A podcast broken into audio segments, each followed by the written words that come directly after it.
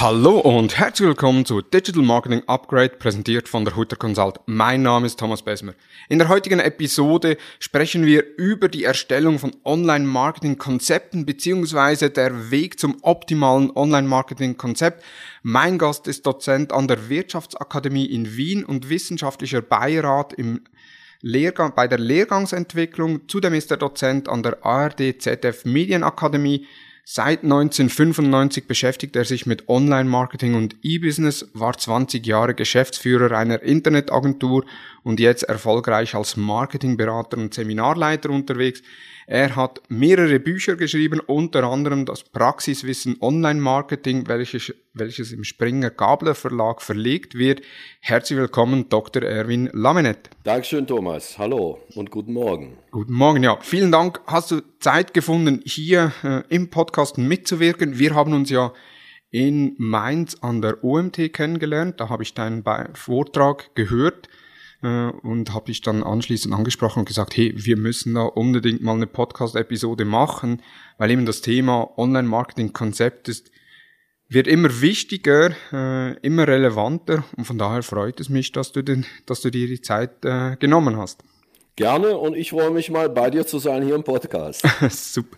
Bevor wir ins Thema einsteigen, so zwei, drei Fragen vorab zum Warmwerden, äh, die ich all meinen Gäste, Gästen stellen. Und zwar die erste ist, auf welche Tools kannst du in deinem Arbeitsalltag nicht verzichten? Ja, Tools, die ich regelmäßig einsetze, sind SEO-Tools, Systrix, Xovi, solche Geschichten. Dann die Google-Palette, da setze ich ähm, ja eigentlich sowohl äh, Google Spreadsheets als auch ähm, das, äh, das Formulartool von äh, Google regelmäßig ein. Das hat aber damit zu tun, dass ich noch neben der freiberuflichen Tätigkeit als Berater auch noch ein Unternehmen betreue, in dem ich äh, mehrheitlich beteiligt bin, wo ich dann auch ein bisschen kleines bisschen noch operativ tätig bin. Ansonsten versuche ich operative Dinge eher zu vermeiden und mich auf die Beratung zu konzentrieren. Ja, meine Bücher, die werden äh, mit Word noch geschrieben. Also Word ist auch bei mir ein ganz wichtiges Tool noch. Ähm, eigentlich wäre ich weg davon, weil ich im Grunde genommen super gerne mit Dingen in der Cloud arbeite. Aber das Manuskript basiert halt noch auf Word und 600 Seiten mal eben umstricken auf was anderes. Da hatte ich dann nicht die Muße zu. Ja, das glaube ich. Dann, wenn du äh, auf einem Magazincover abgedruckt werden würdest, welches Magazin würdest du dir aussuchen? Das ist eine ganz schwierige Frage, Thomas, für mich, weil ich äh, eigentlich kaum noch äh, Print lese und da jetzt auch nicht besonders affin bin, vielleicht irgendein Fitnessmagazin, so Men's Health oder so, weil ich auch begeisterter Sportler bin. Sehr schön. Und was würdest du tun, wenn du morgen im Lotto eine Million Euro gewinnen würdest? Ehrlich gesagt, äh, wahrscheinlich nicht viel, nicht viel anders, als ich jetzt heute ähm, äh, mache und tue und lebe, weil ich eigentlich mit dem, wie sich mein Leben entwickelt hat, äh, sehr zufrieden bin. Ich würde meinen Kindern was abgeben und äh, meiner Frau würde ich einen Shopping-Bonus geben. Äh, die kann dann mit meiner Tochter ein paar Tage shoppen gehen oder so, aber ich selber würde jetzt nicht auf Basis von einer Million Euro mehr auf meinem Konto mein Leben irgendwie ändern wollen. Hm. Und auf welchen sozialen Netzwerken bist du am aktivsten? Ja, seit einer Weile, äh, seit einem Jahr, anderthalb, auf YouTube eigentlich. Ich habe zwei YouTube-Kanäle, meinen Marketing-Kanal und einen, ja, privaten Kanal, wo ich über die, über das Leben meines Hundes, ich habe seit Februar einen belgischen Malinois und bin wieder in den Hundesport eingestiegen, also IGP-Sport und auf dem Hundekanal berichte ich, berichte ich halt über das Leben von Willi, so heißt der. So richtig heißt der Karl vom magischen Dreieck, aber Rufname ist Willi. Und ähm, ich habe so jedes Jahr eigentlich mir immer einen Kanal äh, für mich genommen und stärker mit dem gearbeitet. Das hatte aber jetzt nicht oder das hatte einen professionellen Hintergrund, nämlich den Hintergrund, dass wenn ich Unternehmen zu Themen wie Online-Marketing und Social-Media-Marketing berate, ist mein Anspruch, dass ich auch auf der Detailebene weiß, wo die Türen auf und zugehen, bei den jeweiligen Kanälen. Mhm. Und ich hatte, habe eigentlich jetzt so fast alles durch und im Moment ist eben YouTube, da bin ich so ein bisschen hängen geblieben. LinkedIn ist für mich natürlich auch ein, ein wichtiger Kanal, weil ich ja letztendlich eigentlich nur B2B-Kunden selber auch in Anführungsstrichen suche. Ich habe noch einen Facebook-Kanal mit 2000 ähm, äh, Freunden, ähm, aber das Haupt, der Hauptkanal ist eigentlich YouTube, wo ich, wo ich Spaß dran habe, was mir Freude macht und wo ich mein Augenmerk drauf richte. Den YouTube-Kanal werde ich auch in den Show Notes verlinken. Kann ich wirklich äh, nur empfehlen. Ich habe den vor der OMT nicht gekannt. Erst als ich dann äh, dich gegoogelt habe, äh, habe ich dann auch den YouTube-Kanal gefunden und da einige Videos geschaut und auch schon einiges gelernt, unter anderem das äh, YouTube-Tool TubeBuddy, wo du dann auch ein Video machst, wie man ähm, die Thumbnails testen kann, wusste ich nicht, dass das funktioniert und seither äh, besuche ich den Kanal regelmäßig und wenn dann Zeit ist, schaue ich mir dann ein Video an. Also von daher unbedingt äh, die Zuhörerinnen und Zuhörer abonniert den Kanal von Erwin Lamenet, verlinkt in den Show Notes. Super. Äh, da gibt es übrigens auch, ich glaube, über 20 Videos zum Thema Online-Marketing-Konzept. Das nochmal gleich hinterhergeschossen, weil das ja heute unser Thema ist. Genau. Und das ist auch die perfekte Überleitung, äh, und zwar zu meiner ersten Frage, weshalb wir ein Online-Marketing-Konzept benötigt. Ja, Thomas, da gibt's eine kurze Antwort. Die kurze Antwort ist, weil wir unser Budget effizient einsetzen wollen und nicht am Fenster rausschmeißen wollen. Da könnte ich jetzt lange drüber erzählen, weil ich im Laufe meiner Karriere im digitalen Marketing, die ist ja nun schon fast 25 Jahre alt. Ich habe 1995 die erste Agentur gegründet, 97 wurde daraus eine GmbH. Also ich bin schon lange im Geschäft und ich habe furchtbar viel erlebt, wo es Unternehmen eigentlich auch äh, teilweise böse erwischt hat, weil sie eben aktionistisch an neue Themen herangegangen sind, ohne Konzept, ohne Strategie, ohne Konzept, ohne durchdachtes Konzept und auch wirklich viel Budget verschwendet haben. Und im Kern geht es bei der Online-Marketing-Konzeption darum, ähm, ja, sein Marketingbudget möglichst effizient einzusetzen. Und das war jetzt die kurze Antwort und ich glaube, im Laufe des Podcasts ähm, gibt es dann noch äh, längere Antworten zu den ein oder anderen Subthemen, die sich um dieses große Thema Online-Marketing-Konzeption ranken. Und was muss so ein Online-Marketing-Konzept aus deiner Sicht beinhalten? Also was sind so die Punkte, die in einem Online-Marketing-Konzept definiert oder beantwortet werden müssen? Ähm, ja, das ist natürlich jetzt vom, vom, vom Grundsatz her, äh, ich fange mal auf der oberen Ebene an. Im Kern geht es darum, wenn ich ein Online-Marketing oder wenn ich Online-Marketing machen möchte, dann habe ich ja zunächst einmal unheimlich viele Möglichkeiten, unheimlich viele Wahlentscheidungen, die ich treffen kann. Es gibt zig Online-Marketing-Disziplinen, Affiliate-Marketing, E-Mail-Marketing, SEO, SEA, äh, die ganze Palette aus dem Social-Bereich. Im Social-Bereich kann ich äh, zig Kanäle, Facebook, LinkedIn, Xing, YouTube, Instagram, TikTok, you name it. Und mein Marketingbudget ist normalerweise ja endlich. Ich habe einen bestimmten Betrag, den ich pro Jahr fürs Marketing einsetzen kann. Und jetzt muss ich mir ja überlegen, in welche Kanäle und in welcher Art und Weise in den jeweiligen Kanälen investiere ich mein Geld in, am optimalsten.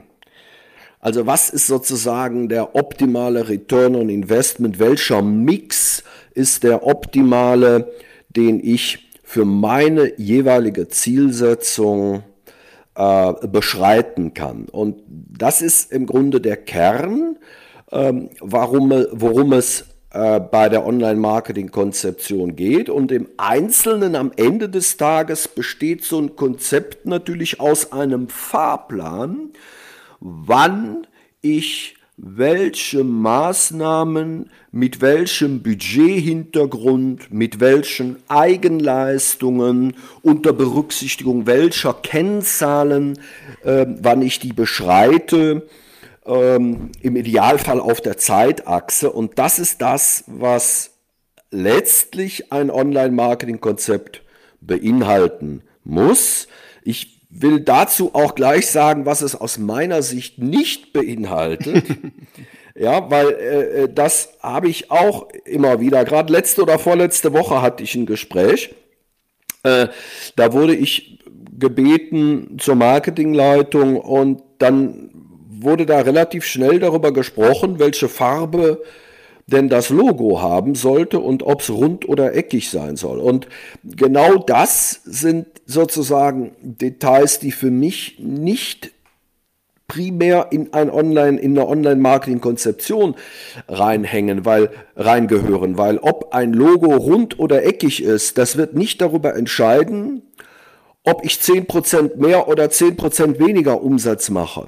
Ob ein Logo gelb oder grün oder blau ist, wird im Regelfall auch nicht den Ausschlag darüber geben, ob ich 10% mehr oder 10% weniger Umsatz mache. Und das ähm, ist ein Punkt, den habe ich in der Praxis bisweilen öfter erlebt, dass äh, in Unternehmen oft Dinge hochgradig thematisiert werden, ja geradezu manchmal hochgekocht werden, die eigentlich für den wirtschaftlichen Erfolg nur zweitrangig sind. Und deswegen gehört sowas für mich nicht in ein Online-Marketing-Konzept hinein. Das ist vielleicht später mal ein Subkonzept oder wenn wir über Werbemittel reden, die Farbe der Banner, die Grundfarbe, die Bildsprache. Das gehört alles in ein Subkonzept rein, aber in das Kern in die Kernkonzeption würde ich diese Detailfragen noch nicht mit reinnehmen. Jetzt, du hast gesagt eben äh, der Marketingmix, also wo gebe ich welches Budget aus, mit welchen Zielsetzungen etc. Da gibt's ja dann auch sehr viele Einflussfaktoren für das Online-Marketing-Konzept. Welche Einflussfaktoren aus deiner Sicht beeinflussen die Konzeption? Ja, ähm, das ist jetzt eine eigentlich auch durchaus komplexe äh, Frage. Äh, du hast, du hast jetzt schon eine Sache angesprochen, Ziele, Ziele und äh, Zielgruppen. Mitbewerbersituation, teilweise auch die Erfahrung, die in Unternehmen vorherrscht, dann natürlich auch das Budget. Ich sag dir gleich zu den einzelnen Punkten, was ich zähle mal ein paar auf, die mir jetzt einfallen. Ähm, ähm, so das Thema Marke oder Preis ist ein Punkt, dann das Thema Region, ne, mache ich Local Marketing, nationales Marketing, internationales Marketing. Das hat auch alles einen Einfluss ähm, auf eine Konzeption, auch der Know-how-Stand im Unternehmen. Du hast im Unternehmen häufig oder ja doch durchaus auch häufig, äh, wenn die beginnen, sich mit dem Thema Digitalmarketing auseinanderzusetzen, Marketingleute, die verstehen was von Marketing, aber nicht unbedingt von Digital Marketing. Auf der anderen Seite hast du hm, Agenturen, starke Vertriebler, die auch äh, ihr Handwerk verstehen, mit Buzzwords um sich werfen. Und ähm, das ist für mich auch ein Einflussfaktor, weil ich da auch in der Praxis Dinge erlebt habe, eigentlich Fehlentwicklungen erlebt habe, weil auf Kundenseite bestimmte Sachen gar nicht äh, objektiv beurteilt werden konnte und Agenturen gerne das verkaufen, was sie können, aber nicht das, was äh, gegebenenfalls am besten für das Unternehmen ist. Also auch das ist ein Einflussfaktor. So, und jetzt will ich gerne mal so nach der, dem kleinen, der kleinen Auflistung ein paar Punkte rausgreifen, wenn es dir recht ist, Ziele gern, und Zielgruppe ja. beispielsweise. Ja. Genau. Es macht ja einen Riesenunterschied, ob ich eine Konzeption mache für ein neues Produkt in einen neuen Markt oder ob ich eine Konzeption mache für ein Produkt, das in einem Markt schon etabliert ist und wo jetzt Mitbewerb zu erwarten ist. Etwa weil ein Patent ausläuft oder weil äh, aufgrund Globalisierung ein Produkt, ein deutlich günstigeres Produkt aus China in den Markt drängt. Ja, in dem einen Fall äh, habe ich eine ganz andere Konzeption am Ende des Tages, im zweiten Fall äh, als im zweiten Fall, wo ich wahrscheinlich noch schnell eine Gewinnmaximierungsstrategie, äh, bevor der Mitbewerb dann final da ist, äh, umsetzen möchte. Das heißt, ich arbeite an der Stelle mit ganz anderen KPIs. Ich habe wahrscheinlich dann ähm, KPIs aus der Performance-Marketing-Ecke im Fokus. Wenn ich mit einem neuen Produkt in einen neuen Markt gehe, dann äh, muss ich erstmal Bekanntheit schaffen. Da sind dann wahrscheinlich eher Kennzahlen äh, wichtig wie Reichweite oder für was kaufe ich die Reichweite innerhalb meiner Zielgruppe ein, etc. pp. Und Zielgruppe ist das nächste Thema. Es macht einen Riesenunterschied, ob ich, wir nehmen mal ein Produkt, ich nehme mal Haarshampoo. Haarshampoo braucht fast jeder. Ähm, und es gibt Haarshampoo, das richtet sich an Männer, die Schuppenprobleme haben und Haarshampoo, das richtet sich an Damen, die um die 20 sind. Es gibt auch Haarshampoo, das richtet sich an Damen, die über 40 sind. Und das steht sogar teilweise explizit drauf. Und alleine an der Stelle wird schon völlig klar, warum die Zielgruppe eine Konzeption beeinflusst. Weil ich Männer über ganz andere Kanäle erreiche als junge Damen oder Damen um die 40. Und selbst innerhalb der Zielgruppe Damen haben junge Damen um die 20 einen ganz anderen Medienkonsum als Damen um die 40. Das heißt, an der Stelle ist schon die Zielgruppe ein riesen Einflussfaktor für meine Konzeption. Und über diese Dinge muss ich mir, bevor ich überhaupt Geld ausgebe, absolut im Klaren sein. Und das ist so ein Punkt, den machen viele nicht oder den machen viele teilweise auch nicht ordentlich, nicht intensiv genug und investieren dann an der falschen Stelle. Ein anderer Einflussfaktor, ich habe es eben gesagt, Mitbewerbersituation. Es macht einen Riesenunterschied. Nehmen wir beispielsweise anhand des Themas SEO. Wenn ich in einem SEO-Bereich gegen drei große etablierte Mitbewerber ankämpfen muss, habe ich es viel schwerer, als wenn ich in einer Branche bin, wo die Branche das Thema SEO noch gar nicht wirklich für sich erfasst hat. Und glaub mir, Thomas, das gibt's heute noch. Ja, das gibt's heute noch. So. Und was heißt das im Umkehrschluss? Im Umkehrschluss heißt das, wenn ich in den Markt rein will und da sind schon, und das ist ein Haifischmarkt und da sind schon starke, starke äh, Unternehmen drin, SEO-technisch, dann kann ich es mir unter Umständen sparen, mein Geld in SEO reinzustecken, weil ich sowieso keine Chance habe. Und das ist jetzt mal ein ganz plakatives Beispiel, für die Aussage, auch die Mitbewerbersituation hat einen Einfluss auf eine Online-Marketing-Konzeption. Und die Dinge muss ich alle eigentlich untersuchen. Das nächste ist das Thema Budgetrestriktionen. Wenn ich in einem Markt bin, wo ich mit einer unbekannten, noch unbekannten Marke ähm, rein möchte, muss ich erstmal die Marke bekannt machen. Das bedingt Budget. Jedenfalls, wenn die Zielgruppe nennenswert ist, wenn ich, wenn ich einen Bekanntheitsgrad erreichen will, muss ich auch eine Person aus der Zielgruppe nicht nur einmal erreichen, sondern sprechen wir mal mit Nielsen, den muss ich dann siebenmal erreichen, um ins Mindset reinzukommen, etc. pp. Und ähm, wenn ich aber das Budget nicht habe, um das leisten zu können, dann muss ich mir was anderes überlegen. Dann muss ich vielleicht eher in die Richtung Guerilla-Marketing denken und vielleicht einen Wachstumsplan äh, entwickeln, der nicht ganz so ambitioniert ist, als wenn ich eine Million hätte, die ich jetzt ins Branding reinstecken könnte. Das alles sind eben auch Dinge, die so eine Konzeption beeinflussen, auch das Thema bisherige Erfahrungen in einem Unternehmen spielt eine Rolle.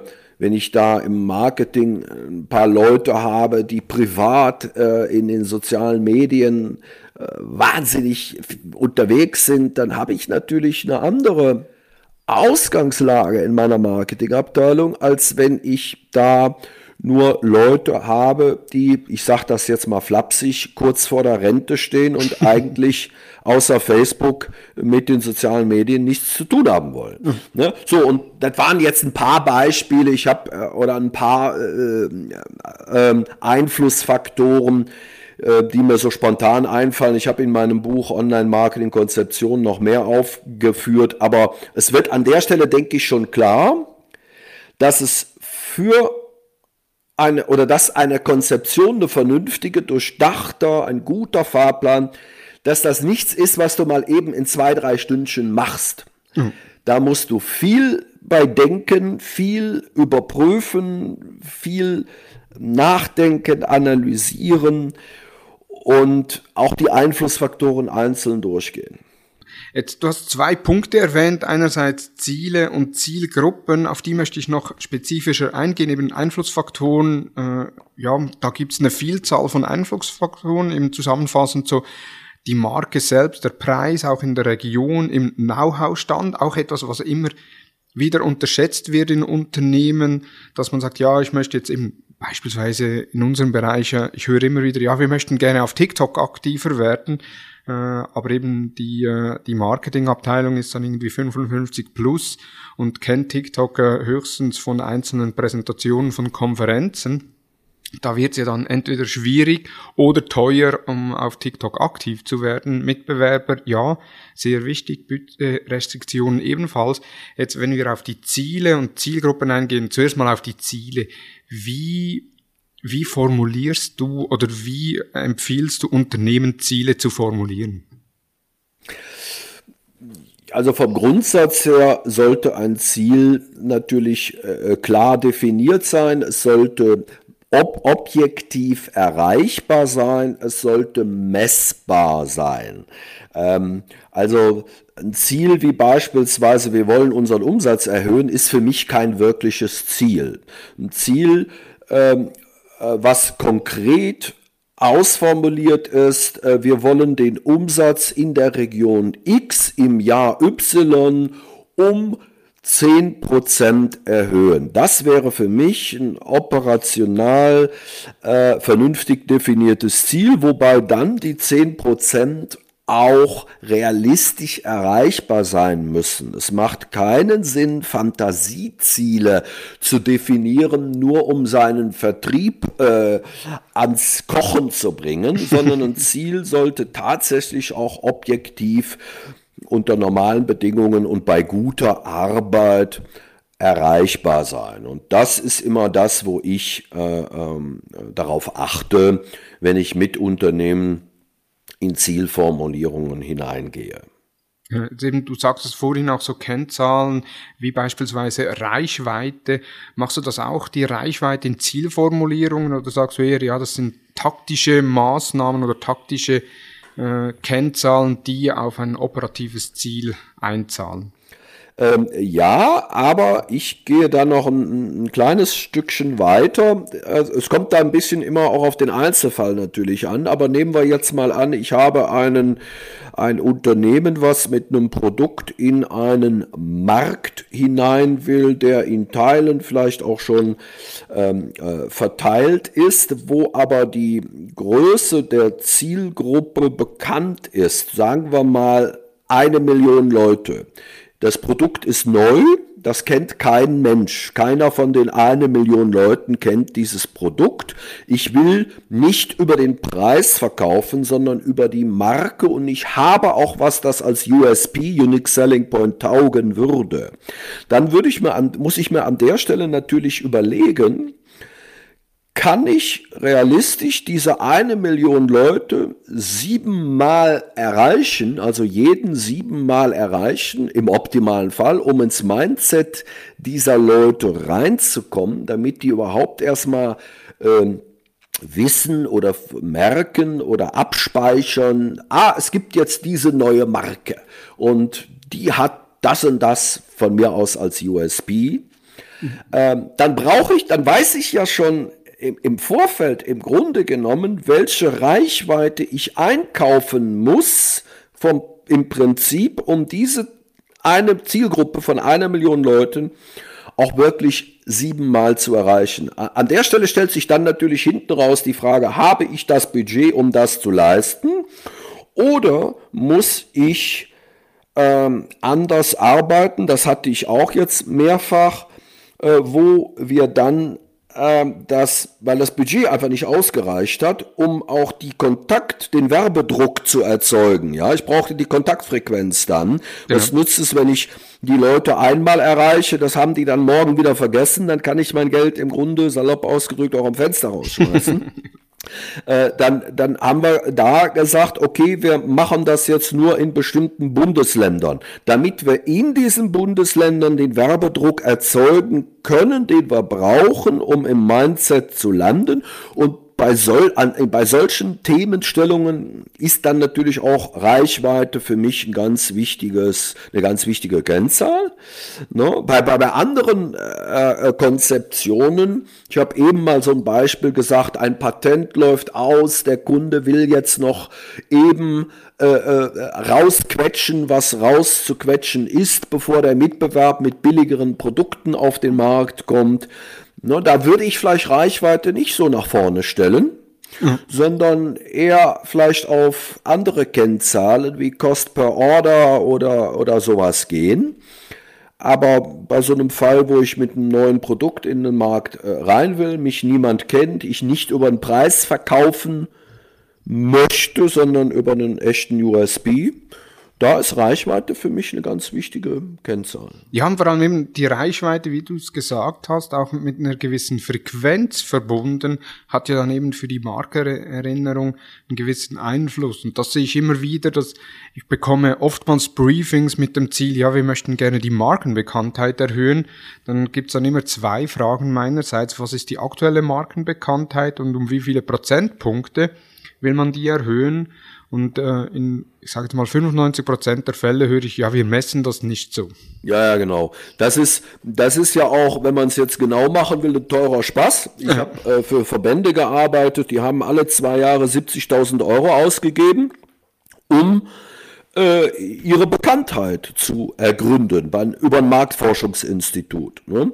Äh, große Unternehmen machen das, aber so kleine Mittelständler, äh, die, die, überlegen sich dreimal, ob sie 70.000 Euro für eine Marktforschung ausgeben, um dann herauszufinden, was ihre Markenbekanntheit oder gestützte Markenbekanntheit etc. pp. ist. Ähm, äh, das ist ein ganz äh, schwieriger Punkt. Ich helfe mir an der einen oder anderen Stelle schon mal, indem ich in der Statistik nachsehe oder in Google Trends nachsehe, wie oft ein bestimmter Markenname denn gesucht wird, weil das kann natürlich bisweilen auch eine Indikation Ne, ist mhm. klar, Thomas, ein nicht bekannt, ein, ein Markenname, den kein Mensch kennt, den sucht auch keiner, ja, logisch. Wenn aber Markenname bekannter wird, dann suchen auch mehr Leute in Google äh, nach diesem Markennamen. Und das kann ich dann im optimalen Fall in Google Trends ablesen, dann ist da aber schon Musik hinter, ja. Und im weniger optimalen Fall kann ich es in meiner Webstatistik oder in meiner Search Console ablesen. Da brauche ich ja nur zu gucken, was waren die Suchbegriffe der letzten 90 Tage oder was auch immer und wie viele davon hatten meinen Markennamen in der Suchwortkombination. Und wenn ich das vergleiche, meinetwegen Monat für Monat oder Quartal für Quartal, dann kann ich da Ableitungen von treffen. Genau. Eben, unter anderem gibt es ja auch in Google Analytics die Möglichkeit, dass ich Brand-Keywords in Einstellungen hinterlegen kann und so organische und Paid Suchanfragen nach äh, Brand und Generica aufteilen kann, was ja wiederum ein Indikator ist, äh, wie hat sich die Markenbekanntheit im Kampagnenzeitraum oder nach dem Kampagnenzeitraum gegenüber vor dem Kampagnenzeitraum verändert. Ja, Thomas, du bist ein Fuchs. äh, das äh, hatte ich, äh, habe ich jetzt ehrlich gesagt noch nie benutzt. Äh, ich gucke immer in die Search-Konsole rein. Aber äh, das ist natürlich die edlere Variante, weil du es da nochmal ganz genau feintunen kannst. Richtig. Dann den zweiten Punkt, den ich nochmals ansprechen möchte, sind die Zielgruppen. du hast gesagt, die Zielgruppen definieren. Oftmals werden ja die Zielgruppe auch automatisch vom Produkt her generiert. Also eben beispielsweise das Shampoo für äh, Frauen ab 40 äh, ist klar, ist dann die Zielgruppe Frauen ab 40. Wie arbeitest du mit Zielgruppen? Also man kann ja, also beziehungsweise ich muss die Frage anders stellen. Es gibt ja Zielgruppen, das heißt, man definiert Zielgruppen oder man definiert Personas. Was, mit welcher Methode arbeitest du lieber? Ja, also ich arbeite nicht so sehr mit dem Thema Personas. Ähm, ja, warum kann ich eigentlich jetzt auch nicht wirklich erklären. Ich bin eigentlich bisher immer äh, äh gut äh, mit der Definition von Zielgruppen gefahren. Personas ist aber etwas, mit dem meiner Beobachtung nach in jüngerer Zeit immer mehr und immer häufiger auch gearbeitet wird. Das ist so ein, wird immer moderner, sag ich mal, ja.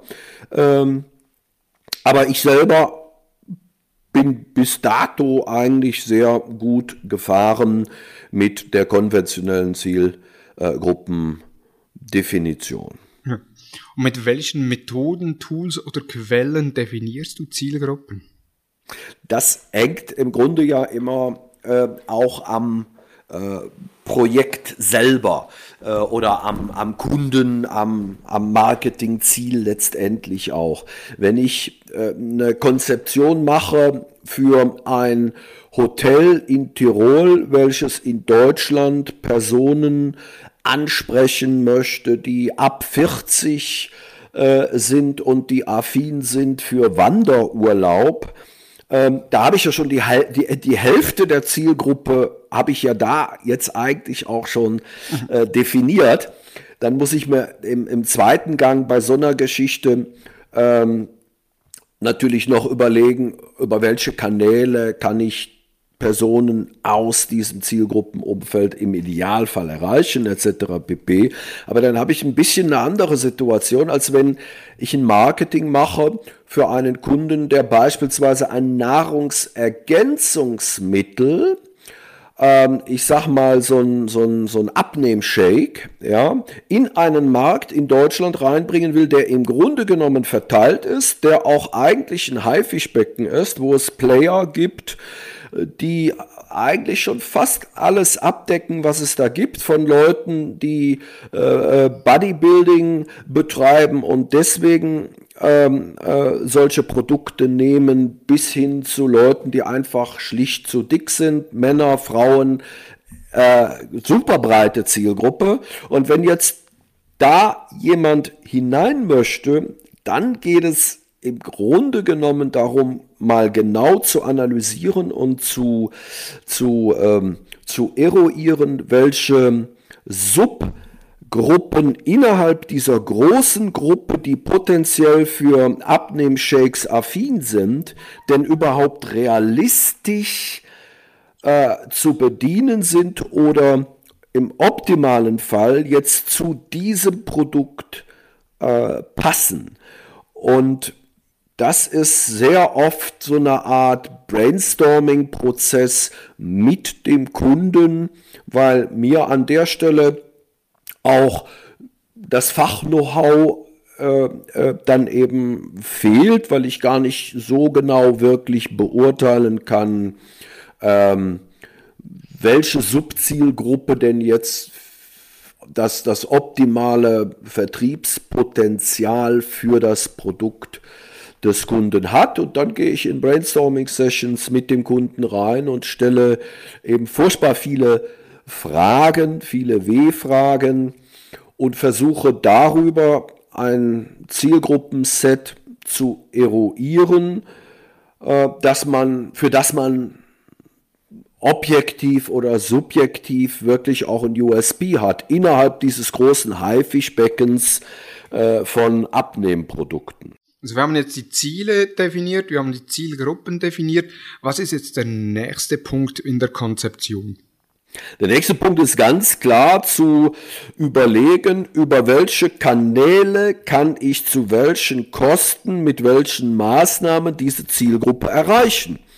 Ähm, das ist als nächstes der ja, sozusagen die übergeordnete Aufgabe. Ich muss dann natürlich, wenn ich dann nochmal eine, eine, eine Ebene weiter runtergehe, mir natürlich auch überlegen, mit welchen Botschaften, was, was beinhalten die Maßnahmen, sind da rabattorientierte Maßnahmen drin, sind da Verknappungsgeschichten mit drin, sind da Kundenwerben, Kundengeschichten mit drin, äh, sind da Kauf 1, Kauf 2, äh, äh, Kauf 1, bekomme 2 mit drin, etc. pp. Aber als erstes muss ich tatsächlich dann schauen, wenn ich die Zielgruppe ähm, klar definiert habe, muss ich schauen, wie erreiche ich die Zielgruppe über welche Kostenkonstellationen am besten. Denn eins ist klar, wenn du nicht da angelst, wo die Fische sind, wirst du auch keine Fische fangen. Und deswegen äh, muss man halt äh, im nächsten Schritt sehr genau hinschauen. Und da erlebe ich in der Praxis, Thomas, das glaubst du nicht, ja, immer wieder so Stilblüten, wo, wo mir die Nackenhaare zu Berge stehen. B2B-Unternehmen, die mit fliegenden Fahnen in Instagram aktiv sind, weil irgendwelche Mitarbeiter in diesem Unternehmen Instagram ganz toll finden und es sieht auch gut aus, was die da machen und die tolle Fotos und hast du nicht gesehen. Und dann kommt eine einzige Frage, bei der dann alle Kinnladen im Meeting nach unten äh, gehen und die Frage lautet, ist denn eure Zielgruppe auch auf Instagram? Die Antwort bei einem Unternehmen, das, ich sag mal, Industriecomputer verkauft oder färbende Lebensmittel in die Großindustrie hinein verkauft, die ist meistens nein.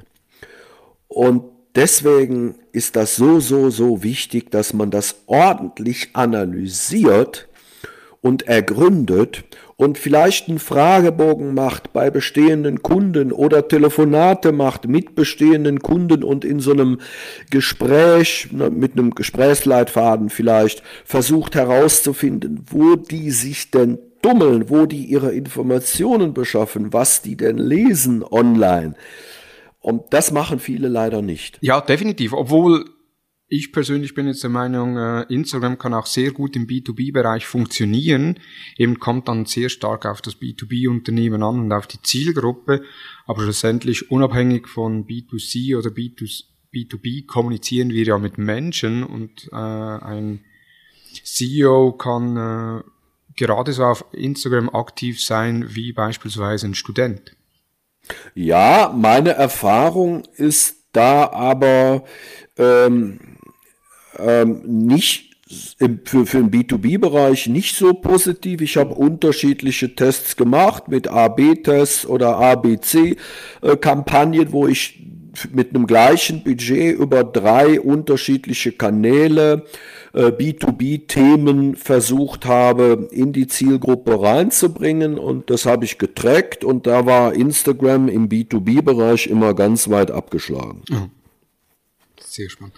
Wenn wir nochmals auf die Kanalauswahl kommen, eben, du sagtest jetzt, dass man dann, wenn man die Zielgruppe hat, dass sich dann auch äh, überlegt, eben, wo kann ich zu welchem Preis äh, meine Zielgruppe ansprechen. Die, äh, die Analyse, die ist ja sehr, ich sage jetzt mal, aufwendig, weil eben jeder Kanal wieder unterschiedliche Preisgestaltungen hat, äh, oftmals auch Preise sich nicht abschätzen lassen. Also beispielsweise nehmen wir LinkedIn äh, im B2B-Umfeld, wenn ich da eine Maßnahme habe, ich mache das Konzept Anfang des Jahres und Mitte des Jahres möchte ich auf LinkedIn aktiv werden, da wird äh, sehr wahrscheinlich der Preis auf LinkedIn ein anderer sein als noch Anfang des Jahres. Wie gehst du damit um, beziehungsweise wie analysierst du, welcher Kanal wo optimal ist? Ja, also ähm, bei so einer Konzeption muss man ja immer mit irgendwas anfangen und äh, Planungshorizonte von einem Jahr oder so mache ich eigentlich sehr, sehr ungerne oder wenn, dann nur mit großen äh, Vorbehalten. Ich habe in den Konzeptionen immer was drin, das nenne ich permanenter Verbesserungsprozess. Das ist so eine iterative äh, Schleife und ich mache es in den Konzeptionen eigentlich auch immer so, dass ich dem Kunden sage, das, was wir hier machen, äh, ist ein guter, solider Startpunkt, aber wir messen den Erfolg im laufenden Prozess. Und wenn wir feststellen, dass es, weil online ist mega schnelllebig, wenn wir feststellen, dass äh, äh, bestimmte Kanäle, bestimmte Maßnahmen nicht mehr so funktionieren, wie sie vor zwei, drei Monaten funktioniert haben, oder dass sich das Preisgefüge ändert, was aufgrund von saisonalen Schwankungen auch schon mal vorkommen kann, ähm, dann äh, behalten wir uns vor, auch Budgetumschichtungen vorzunehmen. Und das mache ich auch relativ stringent. Äh, und das funktioniert im Normalfall auch gut, wenn du nicht Agenturen mit im Boot hast, die so aus der extrem konventionellen Denke kommen und so Langfristverträge machen, hatte ich leider auch schon, dass ich als Controller, so, als unabhängiger Berater, unabhängiger Controller in einem Projekt war, wo dann eine große Agentur mit ähm, Sendern äh, längerfristige Verträge gemacht haben, aus denen man nicht mehr rauskam, wo aber nach drei Wochen schon klar war, dass wir über die Maßnahme die angestrebten Ziele nicht erreichen werden. Und dann kam man halt nicht mehr raus aus dem Vertrag. Sowas versuche ich auch immer zu vermeiden, damit ich eben die Flexibilität habe, auch in einem laufenden Prozess einen permanenten äh, Veränderungsprozess eben auch wirklich leben zu können.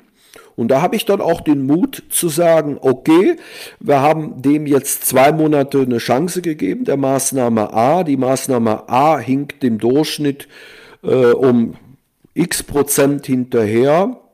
Ich würde das Budget jetzt umschiften in Kanal ABC. Und ähm, das ist für mich auch ein ganz wichtiger Bestandteil muss aber auch in der Online-Marketing-Konzeption unterfüttert sein. Ich brauche ein vernünftiges Controlling, um einen permanenten Verbesserungsprozess initiieren zu können. Und das ist auch ein wichtiger Bestandteil in so einer Konzeption. Ja, also das heißt, es gibt in der Konzeption so eigentlich zwei Bereiche, so ein statischer Teil, ich denke Ziele, Zielgruppen, auch äh, Einflussfaktoren äh, können einen statischen Teil sein zu gewissen Dingen oder zu, zu einem gewissen Punkt weit. Und dann gibt's die flexiblen Dinge wie Kanäle oder Maßnahmen auf den Kanälen. Äh, ja, wobei bei bestimmten Kanälen sind natürlich, also bei bestimmten Zielsetzungen sind natürlich bestimmte Kanäle äh, äh wahrscheinlich gesetzt, da wird wahrscheinlich kein Weg dran vorbeiführen. Und andere sind mit einem Fragezeichen hinterlegt, da machst du vielleicht äh, über zwei Monate Testkampagnen, wertest die aus und machst dann finale Entscheidungen. Ne, also es gibt, es gibt ähm, äh, Komponenten auf der Kanäle- und Maßnahmenebene, die wahrscheinlich gesetzt sind, wo kein Weg dran vorbeigeht geht und es gibt welche, wo du einfach auch noch nicht genug Zahlen hast, um sagen zu können, okay, äh, wir bewegen uns hier von den Kennzahlen her in einem Korridor, der zu unseren Zielen passt. Und dann machst du halt über äh, Testkampagnen und ein gescheites Controlling eine ja, Aufhellung der Situation, der, der, der tatsächlichen ähm, Konstellation im Markt und entscheidest dann, äh, wie du weiter damit umgehst, ob das Budget bleibt oder ob du das Budget umschiftest. Hm. Jetzt ganz eine rudimentäre Frage. In welchem Format äh, sollte ein Konzept optimalerweise erstellt werden? Also ich arbeite gerne mit einer schriftlichen Basis, die ich dann immer je nach Kunde unterfüttere mit so kleinen Erklärvideos, die ich schnell selber mache, mit so einem Screencast-Programm. Das hat sich bei mir äh, sehr bewährt. Also gerade bei Kunden, die noch nicht so wahnsinnig viel Know-how haben, ähm, gibt es einen Erklärfaktor, der ähm, oft nennenswert ist. Und früher hast du einen ersten Konzeptentwurf gemacht, den hast du vorgestellt in einem Workshop. Dann dauerte der Workshop teilweise einen Tag und hinten raus waren die Leute müde und haben nur noch die Hälfte verstanden. Ähm, ja, meine Erfahrung war dann im Nachgang so, dass ich einen Workshop eigentlich auch viel, viel kürzer gestalten kann, wenn ich im Vorfeld in der Konzeptphase über so kleine Screencasts den einen oder anderen Sachverhalt mhm. ähm, nochmal audiovisuell erkläre, weil die Leute das dann viel besser verstehen, wenn die das auch sehen am Bildschirm, sozusagen in echt, in Anführungsstrichelchen. Und deswegen ist bei mir ein Konzept ähm, der schriftliche Teil eher immer ein bisschen weniger. Ich habe oft Tabellen wo ich What-If-Analysen äh, mitmachen kann und den Kunden auch zeigen kann. Guck mal hier, wenn wir an der Stellschraube es schaffen, die Klickrate von 1% auf 1,1% oder 1,2% zu kriegen, dann sehen da unten die Zahlen plötzlich ganz anders aus. Sowas ist auch immer ein fester Bestandteil bei meinen Konzepten, aber was ich nicht mehr mache, was man anderenorts noch sieht, sind so Konzepte, die 200 Seiten sind. Das mache ich nicht mehr. Okay.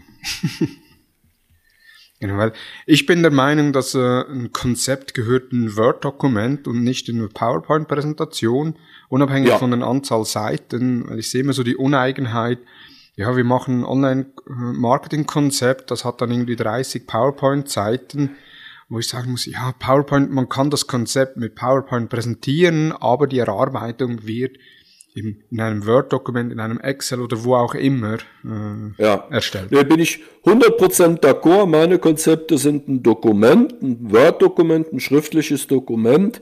Ähm, mit irgendwas zwischen 30 und 50 Seiten, mit einer, einer oder mehreren Excel-Tabellen, wo ich auch rechnerisch das nachweisen und zeigen kann, für was ich im Konzept plädiere. Und wenn der Kunde einen geringen Know-how-Level hat, äh, dann mache ich auch noch diese Screencasts dazu, wo ich dann meinetwegen mal erkläre, wie das, warum hier eine Position von 40.000 Euro Remarketing mit drin ist und was Remarketing denn eigentlich ist und wie das funktioniert. Weil manche Kunden haben Remarketing mal gehört, aber wissen auch grob, was das ist, nicht? Aber verstehen nicht wirklich die Zusammenhänge. Und das nochmal einem Kunden ähm, zu erläutern, bringt auch Akzeptanz und darum mache ich da gerne diese Art von Ergänzungen dazu. Jetzt vorhin sagtest du, äh, Konzeption machst du nicht auf ein Jahr hinaus. Was ist so die Gültigkeit für ein Konzept, das du erarbeitest? Ja, also so vom Grundsatz her geht's bei der Konzeption. Ich habe schon einen Planungshorizont je nach, je nach Anforderung. Ähm, auch schon mal der über ein Jahr geht, weil häufig ja auch Marketingbudgets Jahresbudgets sind. Aber ich mache eigentlich schon nach drei, vier Monaten Anpassungen und proklamiere das auch sehr, sehr, sehr deutlich, dass ich das die ersten drei, vier Monate sozusagen in Anführungsstrichen fix sind. So wollen wir anfangen, aber der erste, die erste große Zwischenpräsentation und Auswertung kommt nach vier Monaten und dann haben wir auch den Mut, Umschichtungen zu machen. Wenn die Welt sich so entwickelt, wie wir denken, dass sie sich entwickelt, dann bleibt es bei dem Plan, den wir ähm, äh, entwickelt haben für das Jahr Aber wenn nicht, haben wir auch den Mut umzuschichten und da sind so Zyklen, drei Monatszyklen bei größeren Projekten äh, durchaus eine vernünftige, äh, ein vernünftiger Zeitraum. Hm. Ja, sehr gut. Erwin, vielen herzlichen Dank äh, für die äh, sehr detaillierten Ausführungen. Äh, und nochmals vielen Dank für deine Zeit. Ja, gerne, Thomas. Das war schön, hier mal bei dir zu sein. Ja, zum ersten Mal in der Schweiz im Podcast. Yeah. genau. Obwohl der Podcast deutlich mehr in Deutschland gehört wird als in der Schweiz, aber äh, man merkt es am Akzent an äh, Made in Switzerland. Ja, okay, prima. Ja, freue mich. Ich bin gespannt, wenn er draußen ist. Genau. Wie gesagt, äh, bei der Einleitung schon, äh, Erwin hat einen YouTube-Kanal, den werde ich in den Show Notes verlinken. Also da unbedingt auch reinschauen. Auch seine Playlist mit äh, alles rund um die Online-Marketing-Konzeption werde ich noch separat verlinken. Für die, die sich jetzt mit dem Thema beschäftigen oder auch direkt im neuen Jahr dann mit dem Thema beschäftigen werden. Zudem auch die Website von Erwin mit www.lamenet.de, wo es einen Blog drauf hat, wo man nochmals seine Veröffentlichungen sieht, was er alles veröffentlicht hat, äh, auch auf Amazon die einzelnen Bücher, die verfügbar sind. Also da unbedingt, wer sich für das Thema vertiefter interessiert, geht mal auf lamenet.de oder sucht bei Amazon direkt nach Erwin Lamenet und ihr bekommt da die einzelnen Bücher, die er geschrieben hat. Genau, ja, Erwin, ich, äh, mir bleibt nur nochmals Danke zu sagen. Gerne, äh, für deine Zeit, für deine Ausführungen und wünsche dir und deiner Familie schöne Festtage und frohe Weihnachten und ich freue mich, wenn wir uns dann im nächsten Jahr wieder mal hören oder sehen. Ich denke, ähm, es wird nicht der letzte gemeinsame Podcast gewesen sein. Ich würde mich freuen, wünsche dir auch frohe Festtage und bis bald wieder. Vielen Dank. Hat dir die Episode gefallen, dann gib uns fünf Sterne bei iTunes und bewerte auch, äh, warum du fünf Sterne vergeben hast und folge uns natürlich im Podcast-Player deines Vertrauens. Feedback zur Episode gerne via Facebook, Instagram, LinkedIn oder per E-Mail an dmu.hutter-consult.com.